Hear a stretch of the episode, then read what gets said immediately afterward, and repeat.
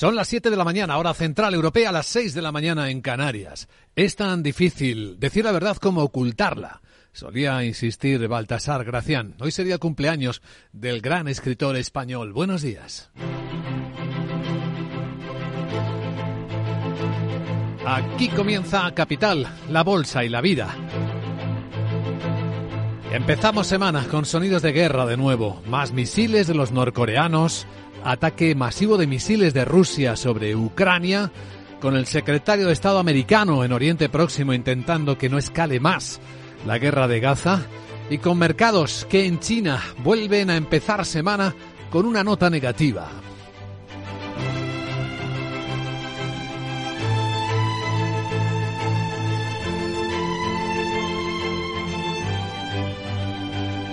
Capital, la Bolsa y la Vida.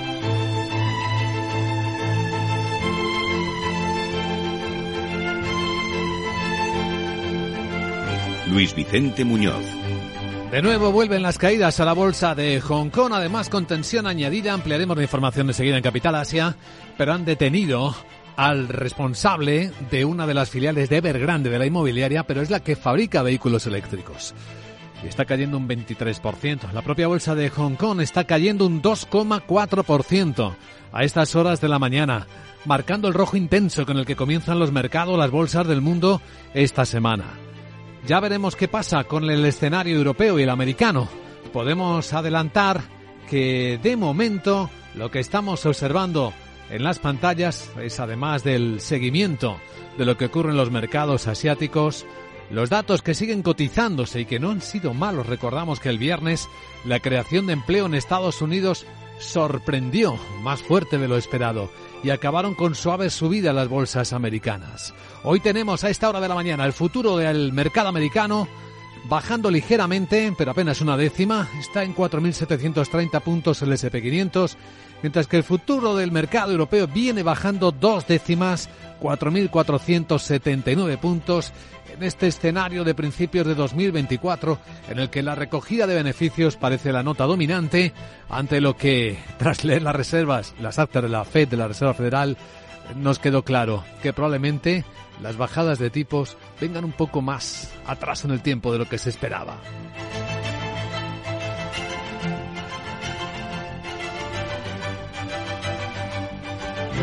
La escena, por lo tanto, viene un poco torcida en el comienzo del día. Vamos a ir examinando con detalle cada uno de los elementos que van a determinar los cambios que se están produciendo en el mundo. Y examinaremos también a los protagonistas empresariales y políticos de la jornada.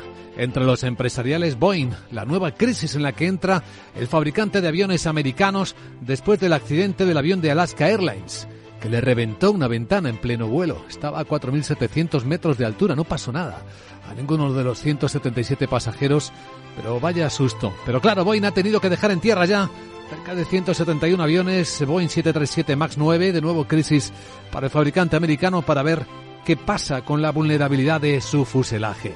En el lado de los protagonistas empresariales volverán a estar los inmobiliarios chinos, enseguida hablaremos de ellos, mientras que en España la mirada sigue puesta en Iberia, hoy cuarto y último día de esta primera tanda de huelgas de los trabajadores del handling, después de un fin de semana agitado en el que el seguimiento, según los datos de la compañía, que no actualiza desde las 6 de la tarde de ayer, ha sido de apenas del 20%, con más del 80% de los aviones que han llegado puntuales. No tenemos información todavía de cómo va esta última jornada, aunque los trabajadores insisten en que volverán a convocar nuevos paros si no hay cambios al respecto. La compañía dice que no tiene por qué haber cambios, puesto que no cambia ninguna de las condiciones laborales de los trabajadores del handling ahora traspasados a otras empresas, pero es lo que no quieren, ser traspasados a otras empresas. Y en el lado político en España, pues también examinaremos la cómo viene el día con una nueva reunión del diálogo social sobre el salario mínimo interprofesional, con lo que el presidente de ATA y vicepresidente de COE, Lorenzo Amor, adelanta. Esa pequeñita empresa de limpieza que trabaja con una administración llevan sin subirle su contrato público prácticamente desde que el señor Montoro puso en marcha la ley de desindexación. Aunque lo que más preocupa al gobierno de España es lo que puede pasar pasado mañana, que en el Parlamento no se le convaliden los tres eh, decretos ley, porque viene gobernando así con decretos ley, los ómnibus, en los que van desde la ley de enjuiciamiento criminal, que es lo que rechazan los independentistas de Junts, hasta la reforma del subsidio por desempleo o también las medidas anticrisis, que incluyen la rebaja a IVA cero a alimentos esenciales. Ya hemos escuchado al Partido Popular decir que él no está ahí para rescatar al gobierno si sus socios de investidura no le dan los votos para sacarlo adelante. Lo único que podría hacer es abstenerse, particularmente en el decreto de la ley anticrisis, porque es uno de los elementos que va ligado al paquete de 10.000 millones de euros de fondos europeos. La cuestión está bastante tensa por ese lado políticamente hablando y lo comentaremos en la gran tertulia de la economía. Hoy con Isabel Aguilera, Rafael Ramiro y Julián Salcedo, a las 8 y 20, 7 y 20 en Canarias. Pero antes, hoy, nuestro invitado capital es el presidente del Club de Exportadores de España. Don Antonio Bonet nos acompañará en directo a las 8 y 10, 7 y 10 en Canarias para contar de primera mano cómo empieza el año para los exportadores españoles. En un momento de desaceleración económica entre los principales clientes, algunos en recesión, como Alemania, dentro de la Unión Europea, y con inflación que sigue apretando los costes de las compañías aún.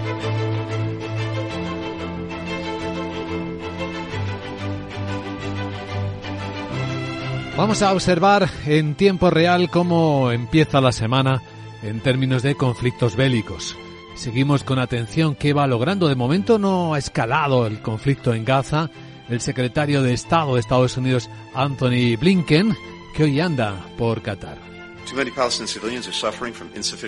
insistiendo en que demasiados civiles palestinos sufren por falta de acceso a alimentos, agua, medicinas y otros eh, suministros esenciales, sobre todo los niños. Seguimos planteando a Israel la necesidad de hacer todo lo posible para facilitar el suministro de ayuda humanitaria en Gaza y así lo haré cuando vuelva a estar allí a finales de la semana. Quien está en Israel es la ministra de Exteriores alemana, Annalena Baerbock. Ella dice que en el futuro no debería haber ya una amenaza de Gaza a la existencia de Israel. Sin embargo, una cosa también está clara. Gaza pertenece a los palestinos. No debería haber otra ocupación israelí en Gaza ni en los asentamientos israelíes. En el resto del mundo examinaremos cómo están las cosas en Estados Unidos, donde parece que hay acuerdo ya para financiar al próximo gobierno, ese permanente, eh, esa permanente amenaza de cierre de gobierno, de momento parece que también se pospone, mientras que en Argentina el gobierno, el nuevo presidente Milei, sigue mm, negociando con los responsables del Fondo Monetario Internacional la forma de pagar su deuda. Esto comentaba en Radio Mitre el presidente argentino. Se le otorgan libertades a las personas, se hace que los mercados sean más competitivos, o sea, no es pro empresa, sino que es pro mercado, y al mismo tiempo se eliminan estos vicios de la política llamados tocos. Evidentemente esa situación va a generar mucha resistencia. Y eso debería, decía mi ley, generar confianza a los negociadores del Fondo Monetario Internacional.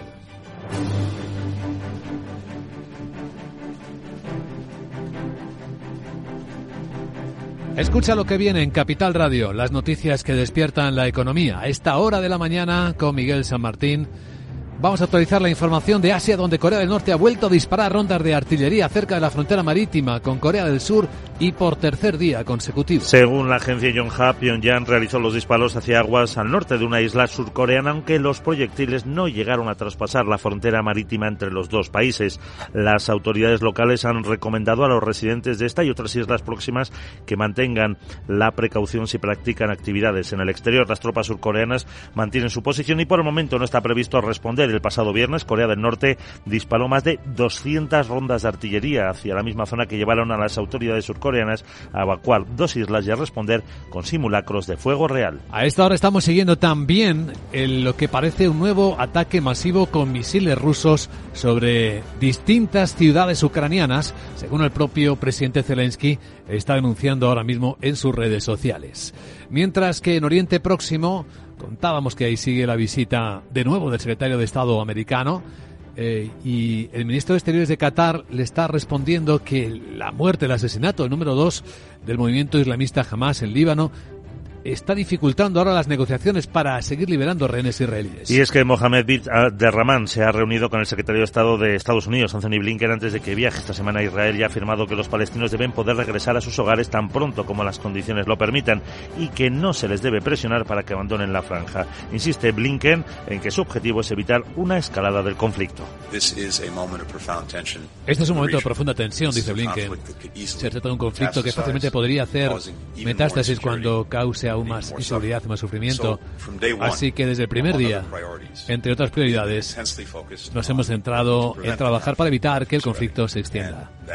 Y este es de hecho uno de los principales objetivos de la que ya es mi cuarta visita a la región desde el 7 de octubre. Blinken ha celebrado el aumento de la entrada de ayuda humanitaria en Gaza tras la apertura del cruce fronterizo de Keren Salom, aunque ha denunciado que sigue siendo insuficiente, por lo que abordará este asunto en su reunión con las autoridades de Israel. También ha visitado Tel Aviv la ministra alemana de Exteriores, Annalena Baerbock, quien ha insistido en que la Autoridad Nacional Palestina debe jugar un papel más importante y también en proteger a la población de la franja. Cada vez está más claro, el ejército de Israel debe hacer más para proteger a los civiles en Gaza, debe encontrar la manera de luchar contra el Hamas sin que mueran o resulten heridas tantas personas. El sufrimiento de tantos inocentes no puede continuar así. Necesitamos una operación menos intensiva. Además, ha anunciado que Alemania está dispuesta a permitir nuevas entregas de aviones Eurofighter a Arabia Saudí que llevan detenidas tras el asesinato del periodista saudí Jamal Khashoggi en Estambul en 2018. En Estados Unidos, el Partido Republicano y el Demócrata han confirmado que tienen un acuerdo de 1,6 billones de dólares, casi 1,7, para financiar al gobierno este año. Es un primer paso para evitar el cierre del Ejecutivo, un pacto anunciado conjuntamente por el líder de la mayoría del Senado, el demócrata Chuck Schumer, y el presidente de la Cámara de Representantes, eh, republicano Mike Johnson. Ahora tendrá que ser ratificado por el Congreso y superar la oposición de los republicanos del ala más a la derecha de la Cámara, que presionarán con forzar fuertes recortes presupuestarios.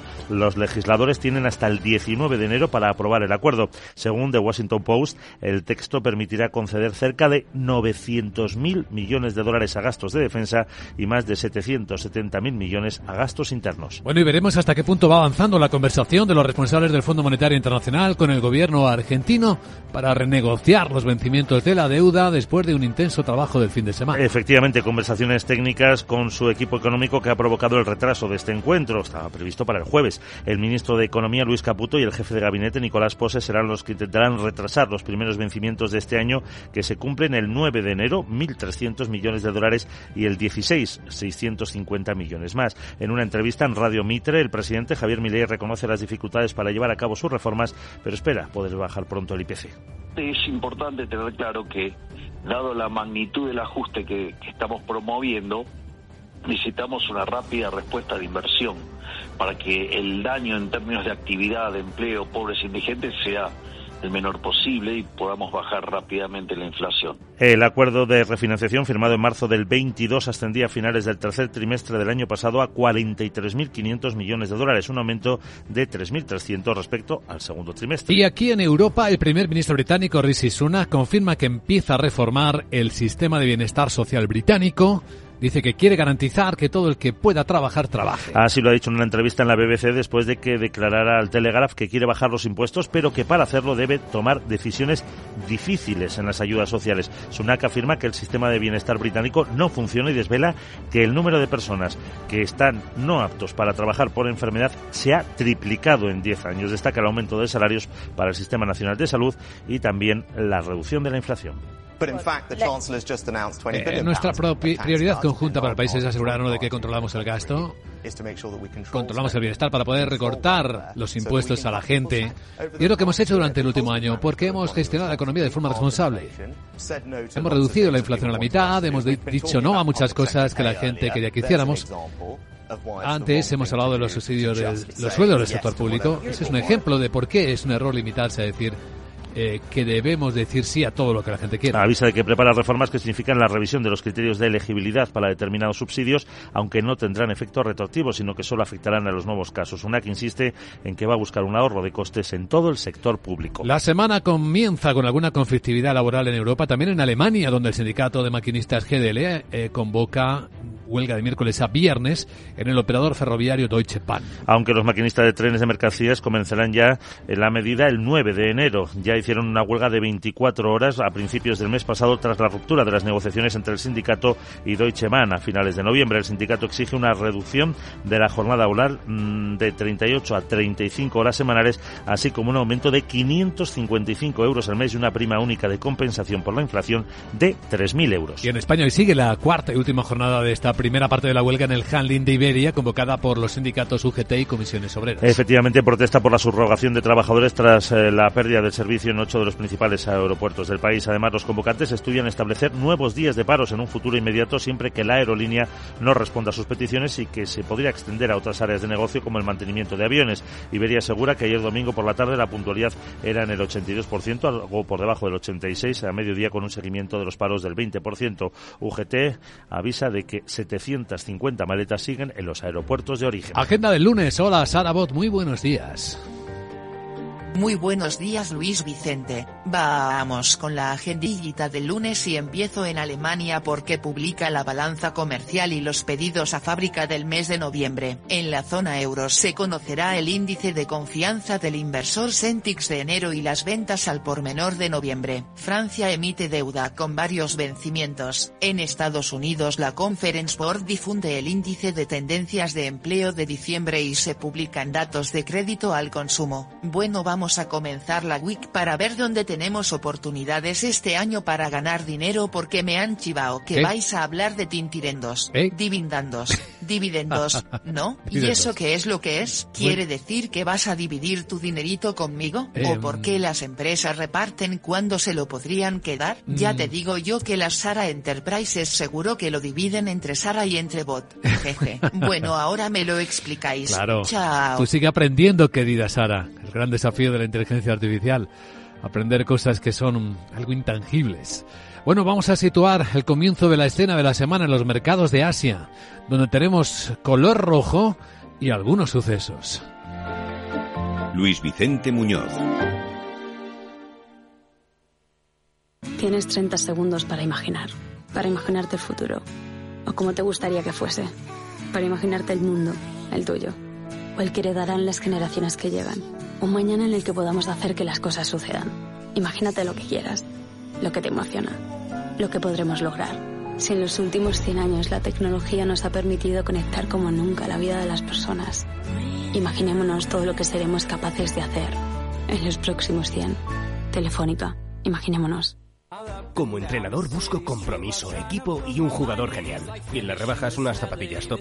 Cuando buscas no siempre encuentras, pero en las rebajas del corte inglés siempre encuentras lo que buscas. Con descuentos en moda, deportes, hogar, accesorios, lencería, zapatería.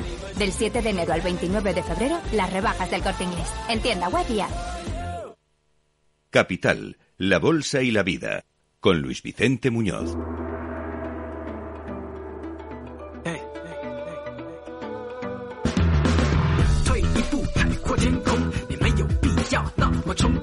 Esto es Capital Asia. La semana comienza en rojo, efectivamente, con las bolsas chinas liderando la caída, principalmente la bolsa de Hong Kong. Vamos a contar los datos con los que empezamos, con ese contexto en el que esperamos datos de inflación ya, los americanos esta semana, sí.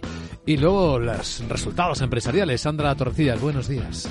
Buenos días, sí, estamos eh, viendo en la bolsa de Hong Kong como es uno de los eh, índices eh, que más están cayendo y ahí está pesando sobre todo el desplome de los títulos de la filial de coches eléctricos de Evergrande. Ha estado durante buena parte de la sesión suspendida a la espera de información relevante que ya ha publicado, ya conocemos, su vicepresidente y director ejecutivo Liu Gonzum ha sido detenido por sospechas de delitos ilegales. No han dado más detalles sobre la naturaleza de esos supuestos delitos ni tampoco la fecha en la que la policía lo ha aprendido. La detención de Liu se suma al arresto domiciliario bajo el que ya se encuentra desde el pasado septiembre el fundador y presidente del conglomerado también por sospechas de actividades ilegales. A las seis de la mañana los títulos eh, de esta empresa de coches eléctricos de Evergrande, que se llama Evergrande NWB, han vuelto a negociarse y lo han hecho con caídas de un 8% y minutos después se desplomaban un 23%. Ya bajó la semana pasada casi un 19% en la primera semana de 2024 después de comunicar que había fracasado el plan para vender acciones a una empresa emiratí cotizada en Estados Unidos. Las caídas de la bolsa de Hong Kong ahora se acercan al 2%, pero han sido más profundas a lo largo de la sesión. En la bolsa de Hong Kong y el CSI 300 está pesando además la declaración en bancarrota del banco en la sombra Zhongji que conocimos el pasado viernes. Los problemas por los que atraviesa el sector inmobiliario chino se han cobrado una nueva víctima y el pasado viernes este grupo Zhongji Enterprise, un gigante de la denominada banca en la sombra, se declaraba en bancarrota.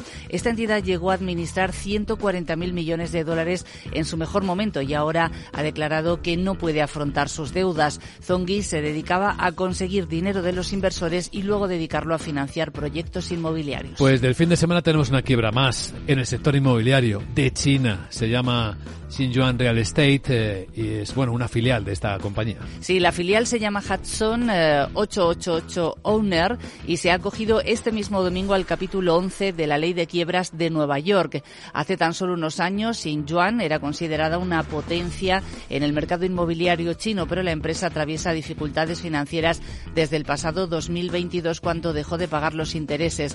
Hudson no es una filial cualquiera porque opera comunidad estadounidense de Xinjuan y eso pone de relieve su impacto en el mercado inmobiliario mundial.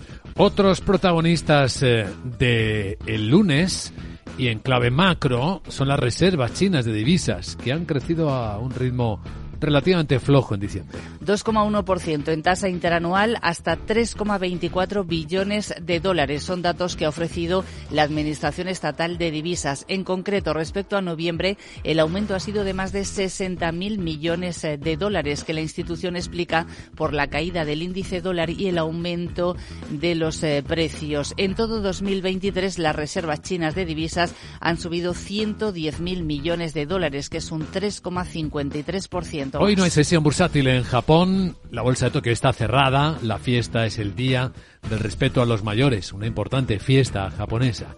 Sí tenemos sesión en el resto de Asia, en Corea del Sur, donde el vecino del norte sigue haciendo sus ensayos de disparos de artillería cerca de la frontera marítima, tenemos una caída en la bolsa de dos décimas y estamos esperando ya que empiece la temporada de resultados con los de Samsung Electronics. Y el consenso del mercado espera que registre una caída de un 14% en su beneficio operativo del cuarto trimestre. Ese porcentaje, sin embargo, sería el, menor, la menor caída en seis trimestres, gracias sobre todo al repunte de los precios de los semiconductores que ha conseguido que se reduzcan las pérdidas de la división de chips, eh, que es el pilar de la compañía surcoreana. Unos resultados sólidos justificarían la fuerte subida en bolsa de Samsung en el cuarto trimestre que la ha convertido en la segunda empresa cotizada más valiosa de Asia por detrás de su rival Taiwán TSMC, con una capitalización bursátil que supera los 390.000 millones de dólares. ¿Y algún apunte de protagonistas tenemos ahí a las automovilísticas japonesas? Sí, tenemos por ejemplo a Toyota que ya quiere reanudar eh, su producción en las plantas eh, domésticas eh, tras haberse visto forzadas a interrumpirla por el fuerte terremoto que golpeó el centro de Japón hace seis días. Eh, quiere hacerlo a pesar de que algunos de sus proveedores todavía están sufriendo disrupciones. Toyota lo que va a hacer es emplear componentes almacenados por proveedores que no vieron afectados, eh, que no se vieron afectados por el seísmo y volverán a evaluar el estado de la producción el próximo día 15. Y por otra parte, Honda, que es la segunda automovilística japonesa, estudia mm, un plan para fabricar coches eléctricos en Canadá, según el diario Nikkei. El proyecto estaría valorado en casi 14.000 millones de dólares. Y un apunte más de última hora que podría explicar el mal comienzo de año de los mercados chinos, lo cuenta Reuters, es que el regulador de valores de China está volviendo a permitir a los gestores de fondos vender más acciones de las que compran cada día. Son tres fuentes las que cita esta agencia de noticias y de esta manera se eliminaría una prohibición que se introdujo a finales del año pasado destinada a apuntalar a evitar mayores caídas de las bolsas chinas.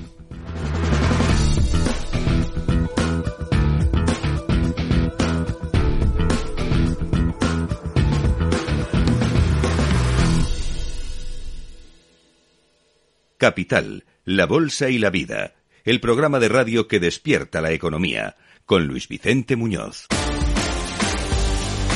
Pero bueno, que no cunda la intranquilidad porque las, las previsiones marcaban una esperanza de que el 2024 fuera tan buen año en el mercado como lo fue el 2023.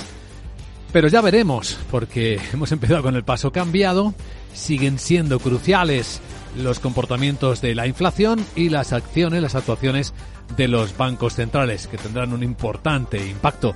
Laura Blanco, muy buenos días. Buenos días. Pues sí, citas electorales en 2024. Tenemos 70 citas electorales en todo el mundo, pero hay unos comicios que siempre impactan más en la bolsa. Las elecciones en Estados Unidos, primer martes después del primer lunes de noviembre, 5 de noviembre de 2024, pues sí, ahí tenemos la cita este año. ¿Y por qué son tan importantes las elecciones americanas para la bolsa? Bueno, lo obvio, la ideología del ganador y su impacto en las decisiones que afectan a las dinámicas y los resultados de las empresas. Pero más allá de eso, es que el americano medio invierte mucho en bolsa. Fíjate, Luis Vicente, en 2023 el 60%, el 60%, ¿eh? de los adultos norteamericanos había invertido en bolsa mucho ahorro en el mercado y a los políticos les gusta que los ciudadanos lleguen a los comicios presidenciales con la sensación de que tienen dinero, más riqueza.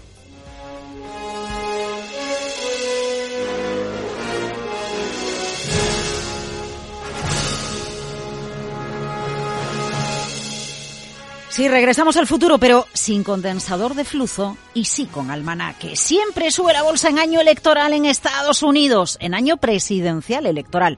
Bueno, casi siempre. Retrocedemos 100 años, Luis Vicente. Desde 1928 Wall Street siempre ha subido en año electoral. Bueno, venga, sí, hay excepciones. 1932, 1940, 2000 y 2008. Miguel Méndez.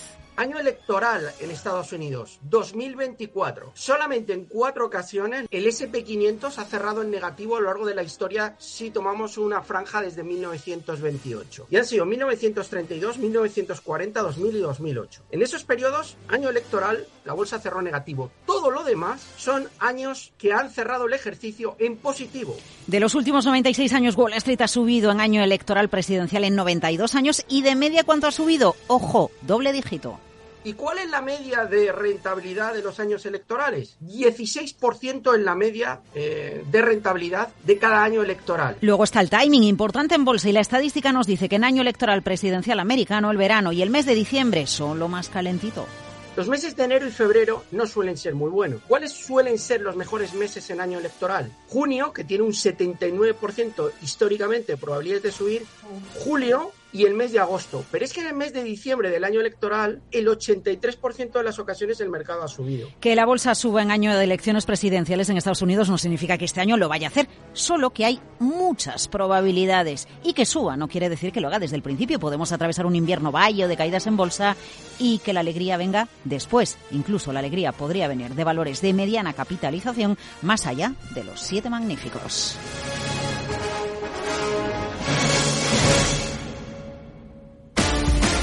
Pues de momento se nota el invierno en las temperaturas eh, y en más cosas. ¿Cómo va, por cierto, el mes de producción eléctrica en España con este frío? Eh, bueno, pues actualizamos la información de la generación eléctrica en España y nos da mucha información. Luis Vicente Pico en este momento, la mayor aportación energética nos llega con la energía eólica, el 32% del total. La hidráulica está al 20. A las 3 de la mañana prácticamente no producíamos hidráulica. Ya sabes que es la energía que se pone en funcionamiento eh, con más rapidez. En cuestión de tres minutos se a levantarse los españoles, empieza la producción hidráulica, 20% de la producción en este momento.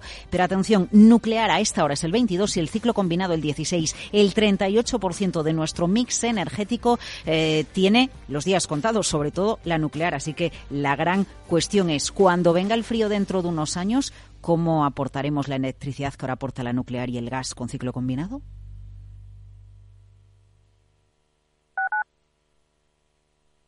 Capital Radio, Madrid, 103.2. Todos los lunes de 11 a 12 de la mañana en Capital Radio tienes una cita con Rock and Talent. Un programa diferente que combina el talento con las canciones de rock más inspiradoras. De la mano de Paloma Orozco conocerás gente emprendedora, las startups más novedosas y las ideas más originales del mundo de la gestión. Rock and Talent. Los lunes nunca fueron tan sorprendentes.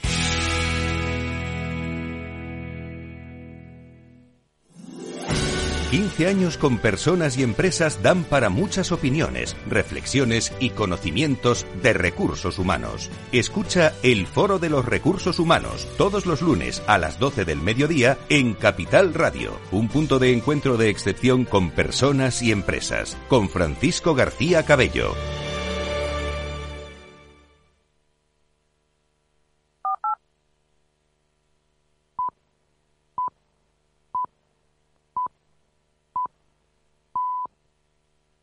Son las siete y media de la mañana, hora central europea, seis y media en Canarias. Para prevenidos, no haya casos, decía Baltasar Graciano. Hoy sería el cumpleaños del gran escritor español. Buenos días.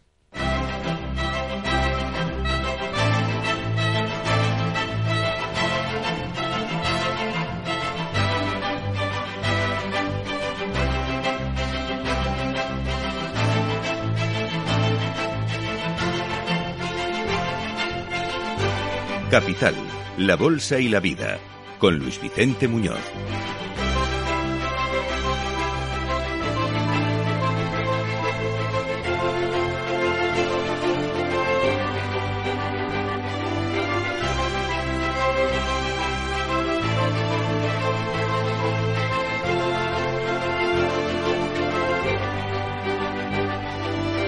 Lunes, octavo día del mes de enero, año 2024. La semana comienza en rojo en los mercados y con los sonidos de la guerra y de los juegos de la guerra, de nuevo con intensidad. Bombardeo intenso con misiles rusos ahora de varias ciudades ucranianas a esta hora en la que estamos hablando. Tenemos en Corea del Norte el ensayo de misiles que vuelve a realizar el dictador norcoreano sobre la zona fronteriza acuática con Corea del Sur, que provocó la evacuación de dos islas ya el pasado viernes. Y tenemos en la zona de Oriente Próximo la respuesta israelí a los atentados de los eh, terroristas de Hamas en Gaza, con nuevas acciones que, según el ministro de Hamas, han causado la muerte a 73 palestinos en las últimas horas. Sigue en la zona el secretario de Estado de Estados Unidos, Anthony Blinken, hoy en Qatar, intentando que no escale más el conflicto.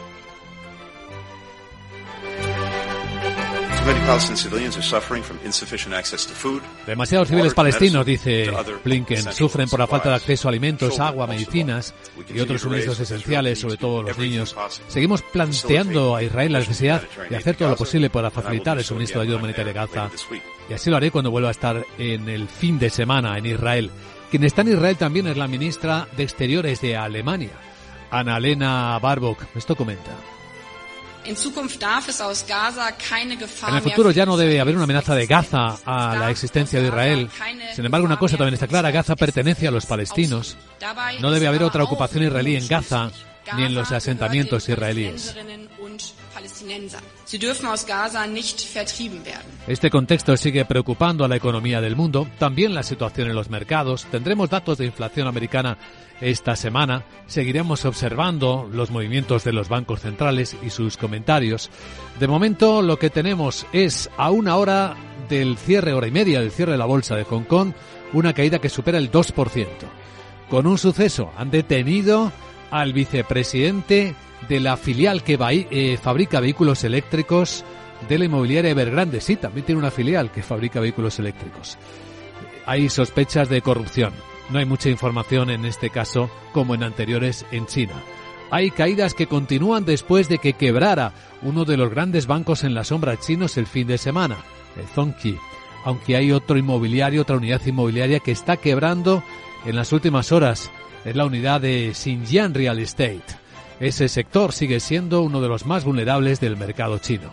En Asia, como en el resto del mundo, estamos empezando ya a esperar los resultados empresariales. Mañana publica Samsung y se espera que por primera vez en seis trimestres aminoren las caídas una vez que los precios de los chips, los de la memoria que necesita la inteligencia artificial, pues han ido subiendo de nuevo, tanto en demanda como en precios. Aunque en clave empresarial, el gran protagonista, quien está sufriendo ahora lo indecible, Boeing después del accidente del avión de Alaska Airlines en pleno vuelo. Le estalló una ventana, se quedó ahí abierta el fuselaje, tuvo que aterrizar de emergencia, pero sin problemas para los 177 pasajeros. Pero claro, los Boeing 737 MAX 9 están ahora en tierra y la compañía rememorando esa terrible historia que ya le dejó con importantes pérdidas. Bueno, están revisando todos los aviones y si hay problemas. Mientras que en España la historia en el lado aéreo es la huelga del personal de handling de tierra de Iberia, que hoy celebra su cuarta jornada consecutiva. Los datos de la compañía que no se han actualizado desde ayer 6 de la tarde aseguran que el seguimiento ha sido cercano al 20% y que más del 80% de los vuelos han despegado y aterrizado puntuales, aunque hay algunos casos de pérdidas de maletas y de protestas de usuarios que inundan las redes sociales. Puede que, la que continúe la huelga porque los trabajadores no están de acuerdo en que aunque se mantengan intactas sus condiciones, ya empiecen a trabajar para otras empresas y no dependan directamente de Iberia. Hoy en la escena tenemos la vuelta del diálogo social, el salario mínimo interprofesional vuelve a estar ahí sobre la mesa de negociación. Aprovecha el vicepresidente de COE y presidente de ATA, Lorenzo Amor, para recordar algo esa pequeñita empresa de limpieza que trabaja con una administración llevan sin subirle su contrato público prácticamente desde que el señor Montoro puso en marcha la ley de desindexación. Aunque al gobierno le preocupa mucho más que pasado mañana miércoles en el Parlamento no se aprueben los tres decretos ómnibus, el gobierno sigue gobernando por decreto, porque Junts ya ha dicho que no va a votar a favor, no cuenta con la mayoría de la investidura el PSOE de momento.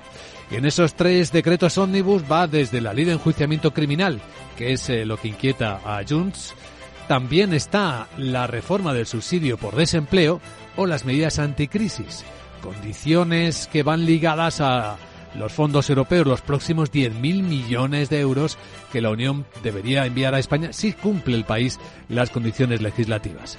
El Partido Popular ha dicho que no va a ayudar al gobierno en esta ocasión, aunque quizás podría abstenerse en la votación de este decreto para no bloquear la llegada de los fondos europeos. Hoy en Capital Radio, Valor Añadido, va a estar con nosotros a las 8 y 10, 7 y 10 en Canarias, el presidente del Club de Exportadores, Antonio Bonet. ¿Cómo enfrentan el año los exportadores españoles? ¿Cómo le está afectando la inflación en el ajuste de costes? Y la desaceleración económica entre los principales socios, que son los de la Unión Europea, algunos de ellos en contracción, en recesión, como Alemania. Y tras la entrevista, el tiempo es para la gran tertulia de la economía. Hoy nos van a acompañar Isabel Aguilera, Rafael Ramiro y Julián Salcedo hasta que abran las bolsas. ¿Y hoy cómo van a hacerlo en Europa? Pues con caídas. Podemos adelantar ya lo que dicen los futuros del Eurostox. Caídas de tres décimas. Son 12 puntos los que bajan en 4.478.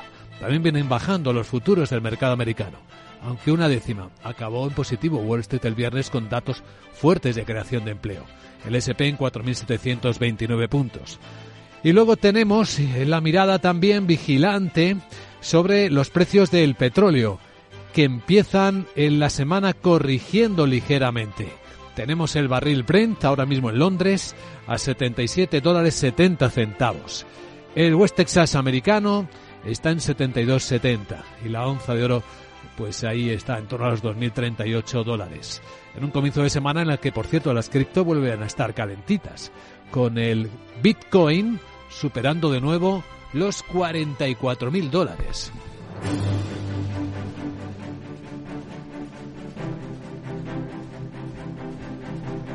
En un instante vamos a presentar el primer informe de preapertura de los mercados de Europa con sus protagonistas, tras revisar con Miguel San Martín las noticias más importantes de la mañana, en la que de nuevo hemos vuelto a escuchar las rondas de artillería cerca de la frontera marítima entre Corea del Norte y Corea del Sur por eh, tercer día consecutivo, Miguel. Según la agencia Yonhap, Pyongyang realizó los disparos hacia aguas al norte de una isla surcoreana, aunque los proyectiles no llegaron a traspasar la frontera marítima entre los dos países. Las autoridades locales han recomendado a los residentes de esta y otras islas próximas que se mantengan eh, con precaución si practican actividades en el exterior. Las tropas surcoreanas mantienen su posición y por el momento no está previsto responder. Recordamos que el pasado viernes Corea del Norte disparó más de 200 rondas de artillería en esa misma zona que llevaron a las autoridades surcoreanas a evacuar dos islas y a responder con simulacros de fuego real. Y en Oriente Próximo aún se contiene la respiración, le está diciendo el ministro de Exteriores de Qatar al secretario de Estado americano Blinken que la muerte, el asesinato del número dos del movimiento islamista Hamas en el Líbano está ahora dificultando las negociaciones para seguir liberando rehenes israelíes. Y es que Mohamed bin Abdelrahman se ha reunido con el secretario de Estado de Estados Unidos, Anthony Blinken, antes de que viaje esta semana a Israel. Ya ha afirmado que los palestinos deben poder regresar a sus hogares tan pronto como las condiciones lo permitan y que no se les debe presionar para que abandonen la franja. Insiste Blinken en que su objetivo es evitar una escalada del conflicto. Este es un momento de profunda tensión, dice Blinken, en la región. Se trata de un conflicto que fácilmente podría hacer metástasis, causando aún más inseguridad y aún más sufrimiento. Así que desde el día uno, entre otras prioridades, nos hemos centrado en trabajar para evitar que el conflicto se extienda. Y esto es, de hecho, uno de los principales objetivos de la que ya es mi cuarta visita a la región del 7 de octubre. Blinken ha celebrado el aumento de la entrada de ayuda humanitaria a Gaza tras la apertura del cruce fronterizo de Keren Salón, aunque ha denunciado que sigue siendo insuficiente, por lo que abordará este asunto en su reunión con las autoridades de Israel. Del lado americano nos llega noticia de que por fin el Partido Republicano y el Demócrata han alcanzado un acuerdo de 1, casi 1,7 billones de dólares para financiar al gobierno este año. Es un primer paso para evitar el cierre del Ejecutivo, un pacto anunciado conjuntamente por el líder de la mayoría del Senado, el demócrata Chuck Schumer, y el presidente de la Cámara de Representantes, el republicano Mike Johnson. Ahora tiene que ser ratificado por el Congreso y superar la oposición de los republicanos del ala más a la derecha de la Cámara, los más partidarios de Trump, que presionarán con forzar fuertes recortes presupuestarios. Los legisladores tienen hasta el 19 de enero. Según The Washington Post, el texto permitirá conceder cerca de 900.000 millones de dólares a gastos de defensa y más de 770.000 a gastos mm, internos. Escucha lo que viene en Capital Radio. Hoy el presidente argentino Javier Milei en persona va a ser quien esté negociando con los responsables del alto de alto nivel del Fondo Monetario Internacional un nuevo vencimiento de la deuda argentina. Y lo hace tras las conversaciones técnicas durante el fin de semana con su equipo económico que ha provocado el retraso de este encuentro. Estaba previsto para el jueves pasado. El ministro de Economía, Luis Caputo, y el jefe de gabinete, Nicolás Pose, serán los que van a intentar retrasar los primeros vencimientos de este año que se cumplen el 9 y el 16 de enero, que ascienden a 1.300 y 650 millones de dólares respectivamente. En una entrevista en Radio Mitre, el presidente del país, Javier Milei, reconoce las dificultades para llevar a cabo sus reformas, pero espera poder bajar pronto el IPC es importante tener claro que, dado la magnitud del ajuste que, estamos promoviendo, necesitamos una rápida respuesta de inversión para que el daño en términos de actividad, de empleo, pobres e indigentes sea el menor posible y podamos bajar rápidamente la inflación. El acuerdo de refinanciación firmado en marzo del año 22 ascendía a finales del tercer trimestre a 43.500 millones de dólares. Incluso había aumentado en más de 3.300 respecto al segundo. Y hoy en España, estamos ya con los temas del lunes, el Ministerio de Trabajo vuelve a reunirse con sindicatos y empresarios para tratar de cerrar un acuerdo sobre la subida anual del salario mínimo interprofesional. Es el tercer encuentro entre las partes. El Gobierno deja claro que el incremento tendrá efectos retroactivos desde el pasado 1 de enero. Trabajo propone una subida del SMI del 4%, lo que se situaría la cuantía en 1.123 euros al mes en 14 pagas frente a los 1.080 que tenemos actualmente. CEO y CEPIME planean subirlo un 3% con la posibilidad de un 1% adicional si se desvía el IPC. Los sindicatos apuestan por un incremento del 5% aunque aceptarían un 4 si las patronales se suman al acuerdo. Si no lo hacen, han avisado que se irán por encima del 5. El Gobierno se compromete a estudiar además la posibilidad de establecer bonificaciones del entorno del 20% en las cuotas de la seguridad social para el campo, como pedía la COE. Los sindicatos no están de acuerdo con esta medida si no hay antes un compromiso por parte de la patronal de cumplir los convenios colectivos. Pues esto en la agenda del lunes. Bueno, la agenda es la que nos trae cada mañana Sara Voz. ¿Cómo estás, Sara? Buenos días. Muy buenos días Luis Vicente. Vamos con el segundo repasito a la agendillita sarabotiense de este lunes y empiezo en Alemania porque publica la balanza comercial y los pedidos a fábrica del mes de noviembre. En la zona euro se conocerá el índice de confianza del inversor Centix de enero y las ventas al por menor de noviembre. Francia emite deuda con varios vencimientos. En Estados Unidos la Conference Board difunde el índice de tendencias de empleo de diciembre y se publica en datos de crédito al consumo. Bueno, ahora te voy a pedir consejo. ¿Y eso? Estoy pensando en irme hoy a Good Wings. Ah. ¿Sabes dónde es eso? No. ¿No? No, no. Pues está claro. Good Wings, para los mortales es Buenos Aires. Jeje, como os he escuchado que van a renegociar la deuda, la Sarita tendrá que estar allí por si pesca algo, ¿no? Jeje. Uy, uy, uy, por tu gesto me da que no voy a sacar nada. Además, a ver si me sacan la motosierra. Brum, brum. Chao. Chao, sí, ve con cuidado, que las cosas en Argentina no están fáciles para nadie. Enseguida, a continuación en Capital Radio, vamos a ver cómo van a despertar los mercados este lunes y quiénes van a ser los protagonistas.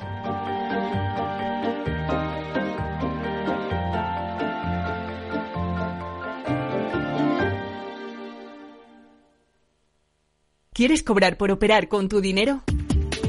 Con DarwinX es posible y funciona así. Operas un universo de más de 1.500 instrumentos financieros en condiciones competitivas, con nuestro broker o a través de Interactive Brokers. Y aquí viene lo bueno. Mientras operas, construyes tu track record para nuestra gestora que te paga por tu éxito.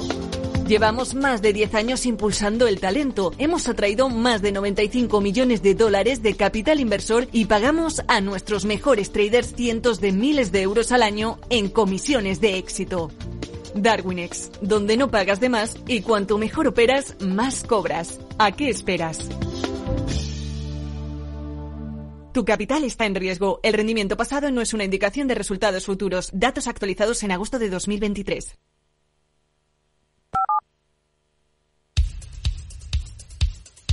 Capital, la Bolsa y la Vida, con Luis Vicente Muñoz. Informe de preapertura de mercados en Capital Radio. A través de las pantallas de CMC Market Brokers vemos cómo la sesión viene claramente en rojo para comenzar la semana. ¿Cuánto bajarán las bolsas en la apertura? Pues eh, será diferente según la bolsa que miremos. La volatilidad vuelve a repuntar un poquito, pero sigue por debajo de los 15 puntos, lo que significa que todavía no hay tensión alta en los mercados, de momento. Una décima viene bajando el futuro alemán, a ver cómo sale la balanza comercial. Vemos que está bajando tres décimas el futuro del Eurostox en 4.475 y una el futuro americano, el SP500, 4.728. Ahí está. Sandra Torrecillas, buenos días. Nos dicen los analistas que estamos en una fase de ajuste en este comienzo de 2024 con tomas de beneficios porque la situación es algo más fría de lo esperado en materia de tipos de interés y porque el rally de fin de año está pasando factura ahora. Algo que podría continuar esta semana, como señala Ramón Forcada, director de análisis de Bankinter. Vamos a tener una semana muy parecida a la pasada de, de reajuste después de los excesos de finales del año 23, lo cual no es malo, es mejor reajustar que seguir subiendo sin sentido, pero tenemos que asumir que, esta semana probablemente no será mejor que la pasada. Yo creo que hasta que no haya un ajuste acumulado mínimo del 5% o deseablemente del 7 o 8%, el mercado no, va a ser, no se va a sentir cómodo otra vez con los niveles de precios. Esta semana vamos a conocer más datos sobre cómo va la inflación en el mundo. El más importante será el IPC de Estados Unidos, eh, que esperamos para el jueves. Las previsiones apuntan a una subida del IPC subyacente del 0,2% en diciembre, lo que situaría la, inf la inflación en el 3,8%, su nivel más bajo desde mediados de 2021. El dato podría cambiar las apuestas sobre hacia dónde se dirige la Reserva Federal. Según la herramienta FedWatch, las apuestas ahora mismo descuentan un recorte en los tipos en el mes de marzo en un 64%. Mañana martes tendremos cifras de inflación en Tokio y el viernes en China. Pues ahí tenemos un adelanto de aquellos catalizadores que pueden mover el mercado esta semana. De momento el petróleo, como adelantábamos, viene moderando la subida con la que acabó la pasada semana. El euro dólar muy estable, ahora mismo en 1,0945. Y entre los protagonistas este lunes vamos a tener a Ferrovial. Que va a salir a cotizar en Estados Unidos en el Nasdaq en el primer trimestre. Así al menos lo ha comunicado a la SEC, al regulador de la Bolsa de Estados Unidos, como adelanta el diario Expansión. El grupo con sede social en Ámsterdam prevé que los nuevos títulos comiencen a cotizar a precios similares a los de las bolsas europeas. Ferrovial cerró la semana pasada en el Euronext y en el IBEX 35 a 33,3 euros eh, por acción, unos 36,4 dólares por título. Hoy debemos cotizar también, a ver cómo los lee el mercado, los resultados de Pandora. El fabricante danés de joyería que ha presentado eh, datos eh, este pasado viernes supera expectativas eh, gracias sobre todo a las ventas en el último trimestre y en especial las ventas navideñas. La compañía, conocida por sus pulseras, ha mejorado esas ventas un 12% interanual en el periodo octubre-diciembre y eso ha elevado el dato anual al 8% 6%, lo que le ha hecho superar las previsiones que ella misma había hecho a mediados eh, de noviembre que rondaban el 5-6%. Y también tenemos a Merck.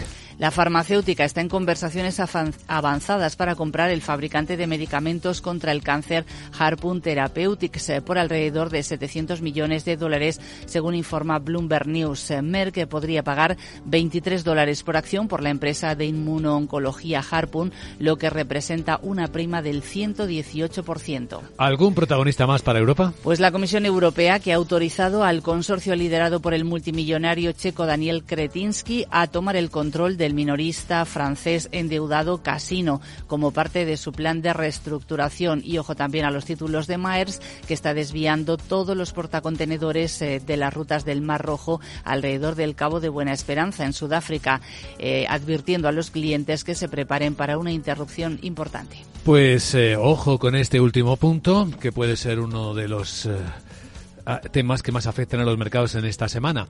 A continuación, las perspectivas desde Wall Street.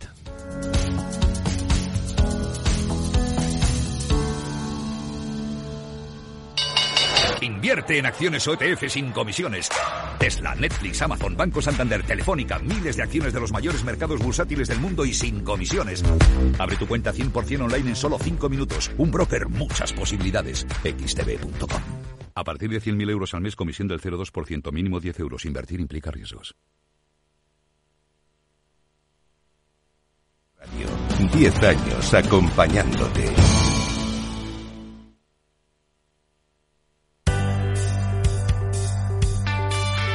Pues fue un viernes intenso, recordamos, ¿verdad? El de Wall Street tras los datos de paro americano y acabó la semana, Miguel, en positivo. Eh, Wall Street cerraba la primera del año, la primera semana, el viernes bien, pero con pérdidas en el acumulado, especialmente en Nasdaq, debido a la incertidumbre sobre cuándo acometerá la Fed los esperados recortes de tipos de interés que mencionaba Sandra.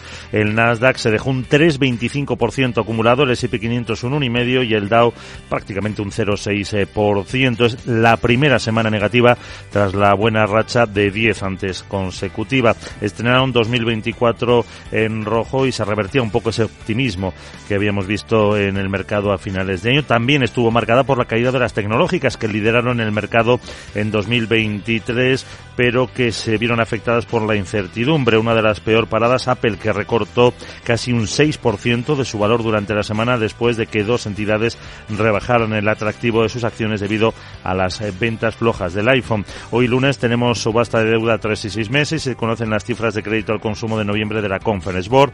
Mañana martes, balanza comercial, índice Redwood de ventas minoristas. Para el miércoles tendremos varios indicadores del mercado hipotecario, todo para el jueves. Dato de IPC.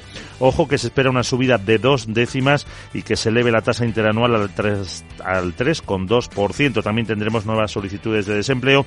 El viernes se publicará el índice de precios al productor de diciembre y el número de plataformas petrolíferas. Pues eso por el lado americano. A continuación vamos a examinar cómo están acercándose al cierre los mercados de Asia.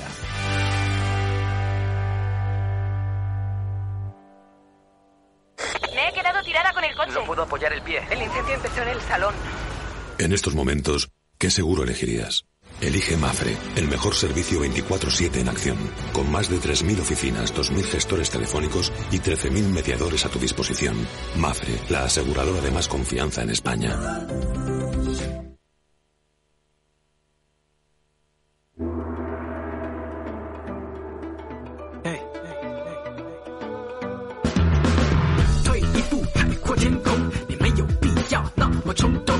Pues el mercado asiático sigue cayendo más de un 2% la bolsa de Hong Kong y marca así clarísimamente un comienzo de año muy negativo. Contaban algunas fuentes esta mañana a la agencia Reuters que el regulador chino ya está permitiendo a los fondos vender más acciones de las que compran un día, algo que había prohibido a finales de año para intentar sostener al mercado. Pero lo que tenemos ahora mismo es una caída de la bolsa de Hong Kong del 2,06%. Hemos visto caer incluso hasta un 23% en algunos momentos la filial de vehículos eléctricos de Evergrande. Sí, la inmobiliaria china tiene una filial de vehículos eléctricos. Bueno, pues ha llegado a caer un 23% después de la detención de su presidente, su vicepresidente o director ejecutivo. Parece que podría tratarse de otro caso de corrupción. También eh, se nota el efecto negativo de la quiebra de uno de los grandes bancos en la sombra chinos el pasado viernes, Zhongji. Bueno, ha habido hoy otra unidad inmobiliaria, por cierto, que también ha pedido protección por quiebra, que es una filial de Xinjiang Real Estate. Y eso pues está enturbiando prácticamente a todo el mercado asiático. En Tokio hoy no hay sesión, por cierto. En Japón es fiesta, el Día del Respeto a los Mayores pero en el resto de Asia el tono negativo también es el que más abunda. Hay caídas que afectan al mercado de India, que supera el medio punto porcentual. En Corea del Sur, cuatro décimas de caída para el Kospi, esperando a su banco central. Y también ya los resultados empresariales mañana de Samsung. Importante ver si es capaz de detener las caídas de los beneficios después de seis trimestres, ahora que parece que por fin se recupera la demanda de los chips para la inteligencia artificial.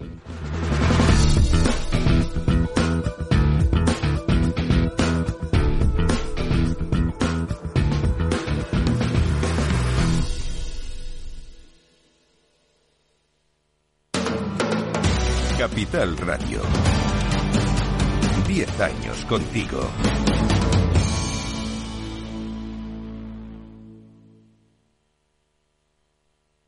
CaixaBank patrocina este espacio. Y ahora un vistazo a la prensa financiera. Vamos a echar un vistazo a lo que cuentan algunos de los diarios más importantes del mundo en sus portadas. Financial Times dice que los bancos más grandes de Estados Unidos van a registrar un fuerte aumento en los préstamos incobrables. Se espera que las ganancias se hayan reducido en el último trimestre del año debido a las deudas que no se están pagando y al impacto de los altos tipos de interés. El diario británico cuenta también que Pekín dice que el MI6, el Servicio de Inteligencia británico, utilizó un consultor extranjero para espiar a China. También cuenta el acuerdo del Congreso americano de 1,7 billones de dólares sobre el gasto americano antes del temido cierre de la administración. Y también cuenta que China busca calmar los temores de la industria de los videojuegos de otra represión. En tiempo de análisis hace uno sobre los vehículos eléctricos. Cuenta que la escasez de barcos está frenando las ventas chinas de vehículos eléctricos en Europa que estén esquivando el Mar Rojo, pues están retrasando las entregas y esto afecta directamente a las ventas. Wall Street Journal dice en su portada que Wall Street redobla su apuesta por los bonos. El consenso es que los tipos de interés han tocado techo para este ciclo económico, lo que hace que nuevas inversiones en bonos del Tesoro y bonos corporativos de alta calificación sean una buena apuesta, según los gestores. El diario americano cuenta cómo el incidente de Alaska Airlines podría haber sido mucho peor, según un investigador. Están buscando el panel de la puerta en la explosión del Boeing que dejó un enorme agujero durante el vuelo. Las imágenes son tremendas, ¿no? El avión estaba a 4.700 metros de altura y estalló una ventanilla, bueno, una parte del fuselaje salió disparada. También cuenta que comprar un seguro de vivienda y de automóvil antes era rutinario y ahora en Estados Unidos se está convirtiendo en una pesadilla. En los diarios económicos españoles, ¿de qué se habla este lunes? Guillermo Luna, buenos días. Muy buenos días. En cinco días leemos en su portada que la banca rebaja las comisiones y relanza la guerra por captar clientes. Las principales entidades inician una política de recortes que exime de estos cobros al 80% de la clientela. Sabadell es la más, la, más agresiva en el sector y libera de pagos a nueve de cada diez usuarios. Además, media docena de firmas aceleran para salir a bolsa, ponen en la diana la ventana que se abre en primavera. Tendam, Puig, Hotelbed o Volotea son las principales aspirantes. En el economista.es, el gobierno hará un cementerio nuclear en una nueva ubicación. Los estudios para encontrar emplazamiento al almacén se paralizaron en el año 1996, hace ya 28 años. Además España es ya el segundo país de la OCDE donde más sube el salario mínimo. España es el segundo país donde más sube el salario mínimo en los últimos cinco años, según el economista, un 30,2% descontada la inflación. Trabajo además ha citado hoy a los agentes sociales para tratar otra subida. Vemos también en el economista que los planes de pensiones conservadores ganan un 5% en un año con deuda, logran el mejor registro del año 2014. Y Acciona y ACS se alían frente a Ferrovial por la SR400 de Atlanta. Se disputan así la autopista valorada en 2.000 millones de dólares, mientras aquí en Santander lleva a beneficios Pagonets tras crecer un 32% superando los 1.000 millones de ingresos en los últimos tres años. Finalmente en expansión recoge un panel de expertos inmobiliarios que dice dicen que la vivienda subirá un 1,6% en 2024 y el alquiler un 4,3%, mientras los fondos ganan aquí en España al gobierno la batalla final por las radiales de las autopistas.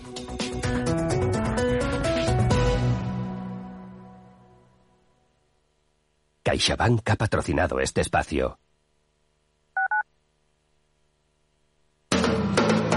Capital Radio. Diez años contigo.